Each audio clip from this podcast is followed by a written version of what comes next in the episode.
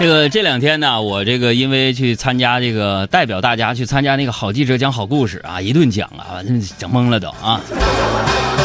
但这段时间呢，我就感觉一日不在人间，人间已是千年。哈哈，新朋友，我不是人，我来自于火星，是个外星人。小朋友不信，小朋友不信，哼。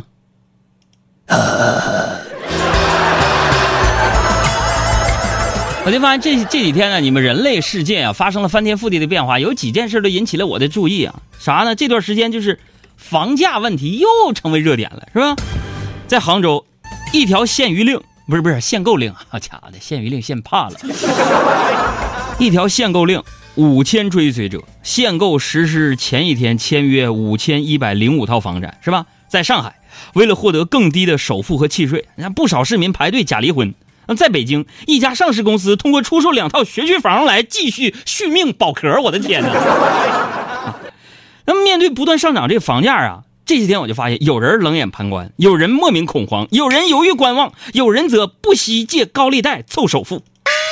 所以说，房价就像是一面多棱镜，映照着不同社会群体的多样性。不过咱换个角度来看啊，你看这个房价上涨是吧？基本上所有大城市那个年轻的中产全都进去了，是吧？后半生要做的主要事情就是好好工作还房贷，有利于家庭稳定，有利于社会稳定。谢谢。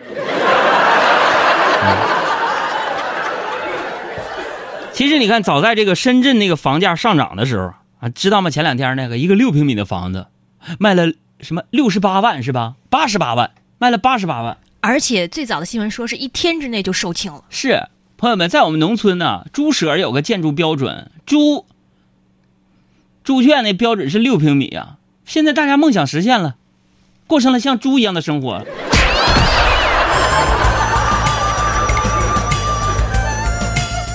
但是早在这个深圳房价上涨的时候，网上就流传这样的一个段子，啥呢？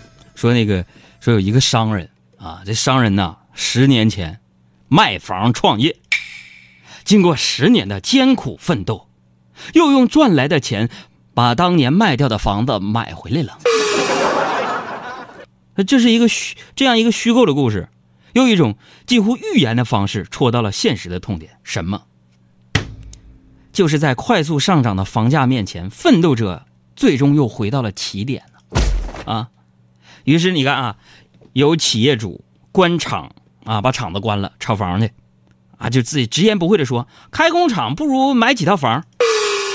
而有房一族呢，则从房价涨幅与这个工资收入的对比中发现，房子升值秒杀努力工作。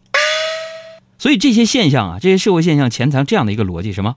就是快速上涨的房价令奋斗的价值贬值，解构奋斗的意义。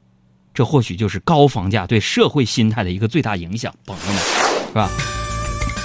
另外，我想说啥呢？就是这个房价涨跌呢，有它自身的规律，是吧？房地产市场的发展呢，也有它自身的路径。不管怎么样，都不应该让房价消解这个奋斗的价值，是吧？否则呢就是没房的人啊，为房子日夜奔波，成为物质上的房奴，是吧？炒房的人呢，则梦想躺着把钱给挣了，成为精神上的一个房奴，都不快乐，是吧？所以说，朋友们，咱们纵观世界各国的现代文化史，是吧？历史，这房地产呢，可以是国民经济的重要组成部分，但是绝对不是一个国家的核心竞争力。最为重要的就是，我们不能因为房价高高高高的，完了失去了对奋斗的信仰。那相比于房子，我们更应该相信自己的双手，是吧？相比于炒房，我们更应该激发努力奋斗的士气。否则，失去奋斗，拥有再多的房产，那么多女人，你怎么解决？我在远方，很多的岁月，时常会想起你。这一刻的情景，此刻你的每一个街道，你独有的光彩。所以今天我们想跟大家做一调查，就是你住的房子是自己的吗？自己买的还是租的？多大平米？好吧，我们看看大家海洋先生就听众的生存状况啊。总是会想起你给予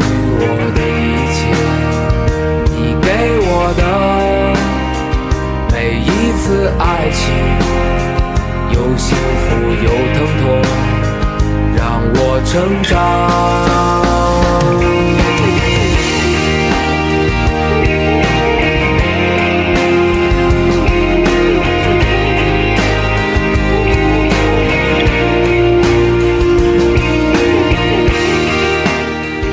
大家好我是海洋现场秀的快乐大使倪妮让我们一起减法生活快乐加倍。